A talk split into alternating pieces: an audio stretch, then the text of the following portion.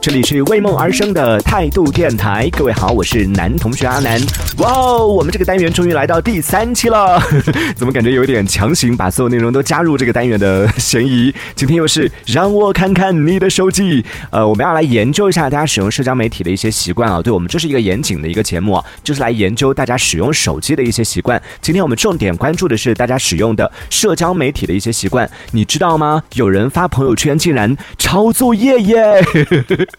啊！怎么会有人抄作业啊？这个开场有点太做作了，太浮夸了。就想问在听节目的各位朋友们，你们平时发朋友圈的时候是属于哪种类型的？是那种很随性的，就想到什么就发什么，没有太顾忌什么东西，还是属于那种会考虑很多？比如说我发什么内容，大家会比较喜欢看，什么时间发，看的人比较多，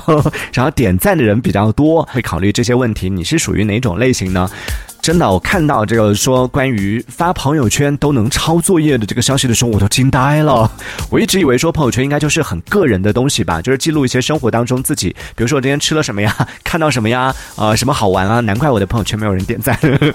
就开心的、不开心的各种各样生活里面琐碎的一些事情，管你们爱看不爱看，反正我都要发出来，就发了我开心就好了。结果真的万万没想到，现在朋友圈文案竟然已经成为了一个庞大的产业了。Oh. 真的太可怕了！在小红书上面，就关于朋友圈文案的这样的一个话题，现在已经是超过了二点九亿次的阅读量了。各位朋友，从这样的数字就能够看得出来，这个内容的市场需求是有多大了。我就在想说，现在的人真的是因为懒吗？就懒得连发朋友圈都要去抄作业吗？还是觉得说比较谦虚，就觉得不是那么自信，觉得自己哎呀文笔不够好，写不出能够打动朋友的文字，所以需要去借借鉴一下别人的一些文字，然后需要去。抄袭一下别人的一些文字，还是出于什么样的原因需要去把别人写的内容搬到自己的朋友圈当中呢？所以在今天的节目当中，就跟大家一起来研究一下，说为什么现在会有人连发朋友圈都要抄作业？雨落他说还真的有这种人，我的网友里边就有一天有看到有一条朋友圈的图片，就觉得哎好熟悉啊，结果一看那个人竟然是用他九月份发过的图片，这也太严格了吧！自己的图片都不能用吗？我们今天讲的是说抄别人的朋友圈，就自己拍的图片。那九月份的图片到现在已经过去了，九月、十一月、十一月、二十二月，已经过了半年了，可以再用一次了吧？对不对？像我们就是又没有那么多存货的人，过一段时间拿出来重播一下，我觉得是可以的吧？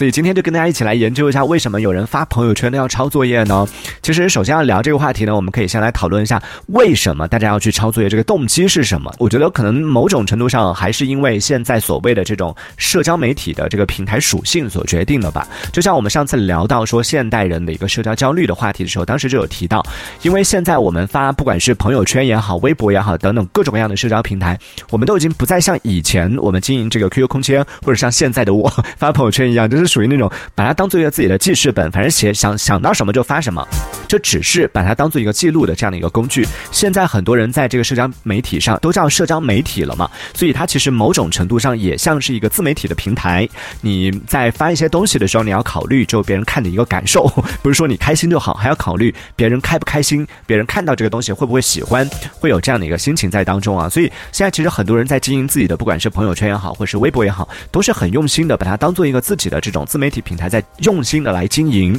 于是呢，就有了一个新的名词，相信大家都有听说过，叫做私域或者叫做私域流量。简单理解呢，就是你的朋友圈里边的七大姑八大姨，或者是你的同学啊、同事啊、朋友啊这些，他们都是你潜在的受众群。对，像我们态度电台的各种节目啊什么的，我每天都发到我的朋友圈里面。为什么？因为我的七大姑八大姨，我的同事、同学、朋友，他们都是我的潜在听众。所以真的不要觉得我们没有听众啊！我的我的朋友圈里面也是有那么千把号人的，所以我们少说。太多电台有，呃，千把号这个潜在听众，不是说那一千多个人他们都听过我的节目，而是说他们都有可能会，他们都有机会能听到我的节目，就看他们有没有把握这个机会了。所以呢，在这样的一个背景之下，如果说把朋友圈的内容做好了呢，咱们的私域流量它就能够转化成为点赞，就有转化嘛，转化成为点赞，甚至。可以给你树立起来一个所谓的这种人设，大家可以回想一下，就在你的朋友圈当中有没有这样的一些，比如说经常会发美食的图片的这样的一些朋友，就经常发一些在饭点或者在晚上半夜的时候放毒的，经常发各种各样好吃的、诱人的这种美食的朋友。呃，如果你的朋友圈里边有一个这样的一个美食爱好者的话，说到这里，你可能就已经想到他了。然后你看，说到他的时候，你想到他的时候，在你的大脑当中，你对他的印象是不是一个很爱吃、很懂吃，甚至你可能觉得，哎，这个人的厨艺应该是很棒的吧？就会有这样的一个印象。再或或者说，在你的朋友圈里面，有没有那种喜欢发风景照的朋友？各种各样的一些山景啊，各种各样的海景啊，然后各种各样的一些这种风景照的朋友，就每天感觉好像他就真的不用上班吗？这些朋友就是你在你的啊脑海当中想到他的时候，他的印象是不是应该是一个旅游达人吧？应该是一个很懂生活的人吧？对不对？但是这些就是我们眼中的什么美食家呀、啊厨神呐、旅行家这些人，其实，在生活当中呢，他可能跟你和我一样，都是一个很普通的一个上班族，甚至他可能。只是一个从来都没有下过厨房的宅男，这也有可能。真的每天发的那些美食，就是他每天出去外边吃的，或者说是就是从小红书上找来的，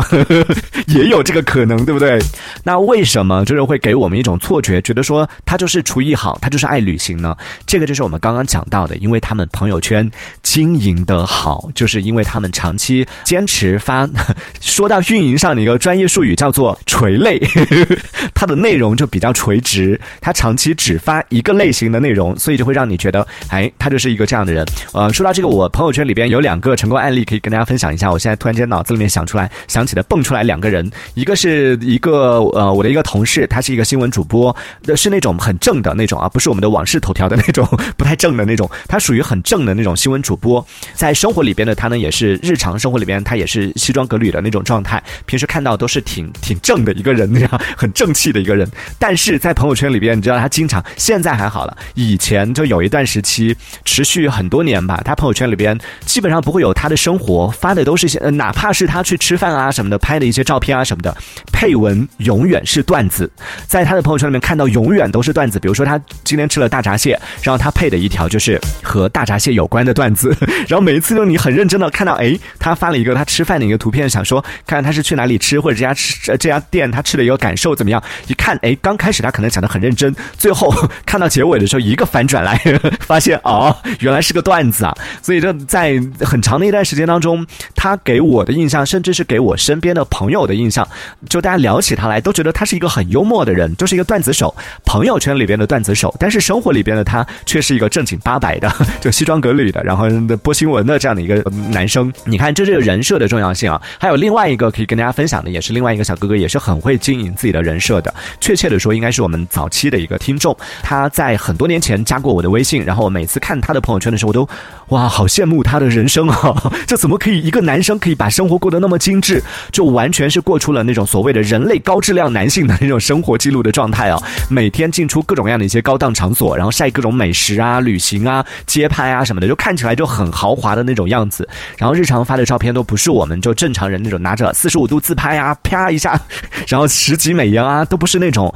就一看就是有专业的摄影师帮他拍的，就比如说他的整个全身的这种从上到下的这种这种照，就是一定是有摄影师帮他拍拍的，而且不是说啊，请朋友哎，你帮我在这个地方比个耶这样拍的那种类型，是很专业的摄影师拍的，从构图然后到各种都看起来就像是那种杂志封面的那种感觉一样。就每一次看他的朋友圈，都会忍不住想说，这个人他到底是做什么不正经的工作？因为我们平时也没什么交流嘛，然后加了他的这个微信之后，就每天都在窥视他的朋友圈呢。所以终于有一天，我真的是实在是忍无可忍，跑去问他说：“ 亲，麻烦问一下你是做什么工作的？感觉赚很多哎，你们还缺同事吗？”然后他才跟我说：“哦，其实他是一个大学生。”我惊呆了，我说：“这大学生生活品质那么高吗？” 然后才知道说哦，原来他是首先他是一个大学生，然后他在平时呢业余有兼职在做平面模特，所以经常会接一些这种街拍的一些私活。然后最重要的是，他当时加我的那个号呢，就是一个他的工作号，所以在里面看到的其实很多内容呢都是类似于他的这种工作照一样的一些内容啊，就不太有他的一些生活的一个状态。然后呢，他嗯，那我们聊了之后聊开了，说啊，那这样子 我可以加你的个人号吗？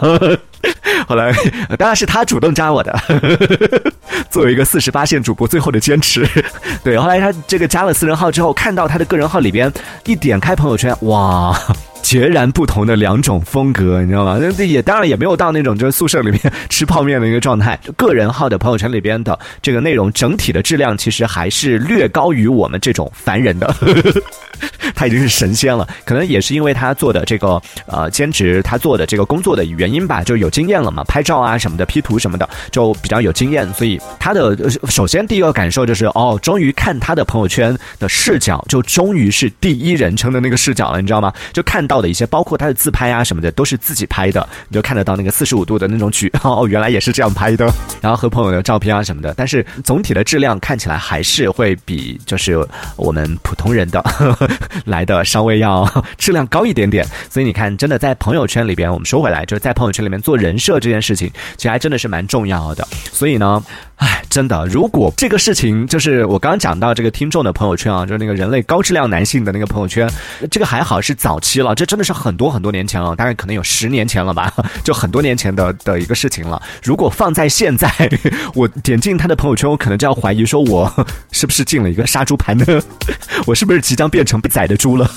对，可能会有这样的自我怀疑啊。嗯。所以这样说下来啊，这样一分析，哎，是不是就可以理解了？那为什么会有人愿意想要去抄作业呢？其实说到底，还是希望就自己在朋友圈里边可以营造出来一个所谓的更好的这样的一个人设吧，可以让更多人喜欢的一个人设。那当然，除了我们刚刚讲到这个原因之外，可能还会有别的一些原因，比如说有一些朋友在生活里边，他可能啊，确实是有一些情绪想要表达，但是他自己可能又不知道怎么去组织语言，或者说是不知道嗯应该怎么怎么去讲这个事情，然后怎么去用。啊，文字也好，或者是比较美的方式把它表达出来，所以这个时候可能就会去摘抄一些别人写好的，然后刚好能表达自己一个人情绪的这样的一些文字，或者是这样的一些内容，然后就把它发到朋友圈里边。比如说孤独的时候，当你一个人啊，最近刚好是比较呃落单，然后经常独处的时候，你可能看到某一段文字说，人慢慢长大了，总是要学会独处的，独处是我们自己和自己对话的一个过程。哇，一看到这句话就觉得，嗯，我现在在独处，我现在心情就是这样的，我需要自己和自己。相处一下，把它转发到朋友圈，让大家看到我现在是单身。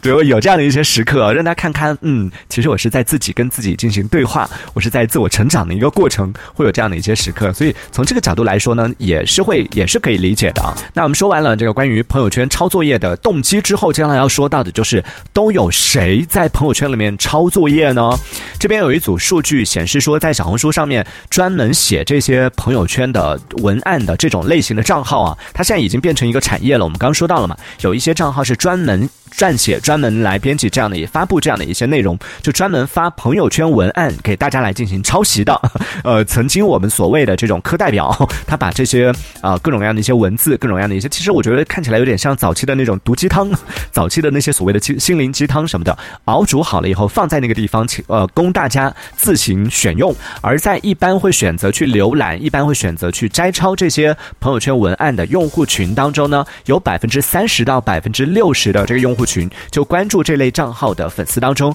有百分之三十到百分之六十的粉丝呢，都是十八岁以下的小朋友，而十八岁到二十四岁的粉丝呢，大概是分布在了第二个区间。基本上二十四岁以上的朋友，可能关注的人数稍微就会少一点点了。简而言之呢，可能就到了二十四岁之后，大家就已经知道该怎么发朋友圈了，或者是 年纪上来了之后，就已经不怎么发朋友圈了，就不太需要这一类的。账号来进行关注了，可能有这样的一个原因啊。而且你去看，就小红书上的那些所谓的朋友圈文案，它其实真的是很多都是属于那种很精致、很少女的类型。换句话说，就是花里胡哨的那种类型。就每一句话，它都要给你配上一个可爱的那种 emoji 的那种表情，不灵不灵的呀，什么彩虹啊，然后什么那个指甲呀，然后什么小狗头啊，或或者是爱心啊，或者嗯红唇啊、酒杯啊、玫瑰啊这些。不瞒您说，真的是受小红书的。影响啊！我现在在我的朋友圈里边，平时发发节目宣传啊，或者是在发这样的一些内容的时候，我自己都会有意无意的在每句话后面都会加上一个小表情，就感觉哎，好像生动了一点呢。但这种感觉，我觉得其实是可以理解的，就有点像是我们在聊天的时候，很多人喜欢用表情包嘛，因为有的时候就是你只发文字的话，就感觉好像这个人怎么有点不高兴吗？你是 今天是心情不好吗？为什么跟我聊天那么冷漠啊？结果对方说啊，没有啊，我已经 八颗牙齿晒太阳了，还不行吗？因为文字就属于比较冰冷的嘛，比较嗯，会有一点点冷漠的这种状态，就不太能表达出来你你的一些情绪，所以这个时候呢，啊，就需要加上几个小表情，就可能能够把你整段文字都变得会灵动很多。其实说到底，就朋友圈也好，或者是微博也好，它我觉得都是属于一个我们自己的一个私人领地，所以有的时候我们在发的时候，真的不需要考虑太多，说，哎呀，他这个是大家会不会喜欢啊，会不会能点赞啊什么的，真的不要为别人而去发朋友圈，不要为别人。而去经营自己的社交平台，还是我觉得想发什么就发什么，对不对？不用太在意别人的感受，别人不喜欢了会屏蔽你的，没关系的。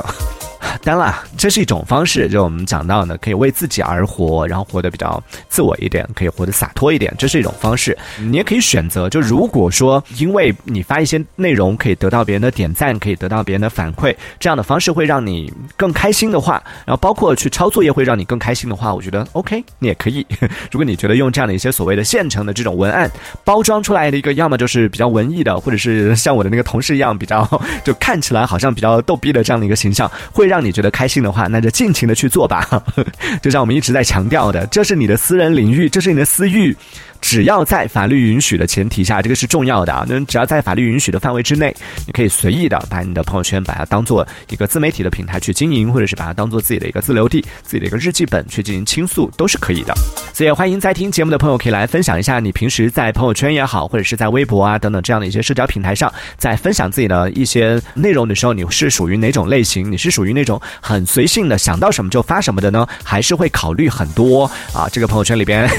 这个内容大家会。会喜欢那个内容？会不会喜欢啊？包括在你的朋友圈里边，通过我们这期节目的讲述，然后仔细分析一下，想想你的朋友圈里边有没有一些人是在很有心机的，这个打引号的心机啊，就是很用心的 在进行经营自己的人设，然后经营的很成功的，让你一想起他，他就是一个哇，就是什么样的一个形象就出来了。可以在节目下方的评论区当中用文字的方式发送我们消息来参与我们的话题讨论。这里是为梦而生的态度电台，对，现在好像。像社交平台有几大功能吧，就是我自己使用社交平台的习惯是这样的，比如说。朋友圈呢，一般是比较会多的是关注朋友的一些动态，当然自己有一些特别的一些心情，或者是生活里边发生的一些有趣的一些事情，也会在上面来进行分享。而微博更多的是关注一些资讯，嗯，虽然上面也有一些朋友，就也就早期用微博的时候，其实更多的是朋友之间的一种啊社交往来，但是现在好像在微博上和朋友的这种互动也比较少了，甚至我因为微博上有分组嘛，就是有不同的朋友啊、同事啊，然后还有资讯啊这一类的，我现在基本上上微微博。只看资讯，就直接打开微博，直接就进入资讯的那个分组，所以基本上朋友发的一些内容都不太能看得到，然后自己也很少会就想起来会哦，对，好久没发微博了，会稍微把这个朋友圈的一些内容同步到微博上，所以在微博上现在好像也比较会少去分享一些东西了。一方面是真的没有太多生活里面感觉没有太多想要分享的一些东西了，而且想分享的第一时间想到的可能都是朋友圈，然后再有呢就是像会有用到一些之前。前说到的抖音这一类的 A P P，可能更多的是关注到一些这种。影视解说呀，或者是学习啊，真的，现在前两天在我们的网事头条当中有播到一条资讯，也说到说在二零二一年在抖音上学习的用户群，就知识类的这种账号，知识类包括什么呢？比如说学英语啊，或者是学各种各样的一些知识，然后包括一些各种各样的一些科普类的这种知识，包括其实我觉得像教你做饭这一类，应该都算是知识类的，就美食烹饪类的，可能也算是知识类当中，在知识类当中的这个增长速度、增长率是非常非常高的。已经占到了就是在二零二一年的这个主要用户群当中比非常非常大的一个比重了，所以也意味着说，其实现在有很多人会选择在抖音上，除了用来娱乐、用来看一些搞笑啊，或者是这种各种各样的一一些影视解说这一类的这种账号之外呢，很多朋友在上面其实是会进行一个学习的。上次我在节目当中讲抖音的这个话题的时候说到嘛，我有呃最近有关注一个学习英语的一个博主，看他看到了凌晨三点，我都觉得我疯了。刷那个电影解说，我都只刷到两点，学英语我居然学到三点，而且最关键的是我居然没睡着。平时英语书翻一页就会睡着的，结果听他讲英语，听到凌晨三点，可以再一次在节目呢安利一下啊，想要学英语的朋友或者说感兴趣的朋友可以去看一下，叫做大天使 icy 据说很多明星都是找他来做英语的这个私教，反正很厉害的一个小哥哥，大家可以去关注一下，叫大天使 Icy，。好，在节目当中再一次，应该如果我没记错的话，应该是第三次来安利他的课程了，是真的很好，只是最近最近太忙了，最近都没时间学习了。今天雨落在下班时候还问我说：“阿南，你一般买书都去哪里买啊？” 看到我就很惭愧。前两天刚刷到一个视频，就我当时还专门点了收藏，就是他那个视频讲的是说，你知道吗？你的 Kindle 如果长时间不开机的话，你可能充满电了也打不开哦。这个时候应该怎么办呢？我一看到说啊，真的吗？那我可能以后用得到，因为我的 Kindle 真的到现在应该有至少一年没有开机过了吧。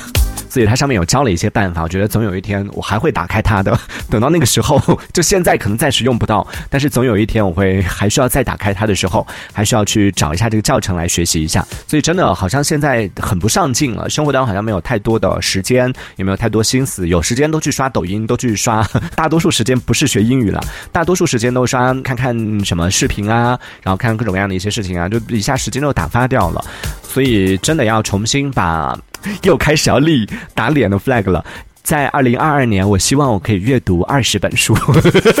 至少每本书要读两页。这一小节我们暂时先聊到这里，喜欢我们节目的朋友别忘了订阅关注。这里是为梦而生的态度电台，我是男同学阿南，我们下次接着聊。态度电台。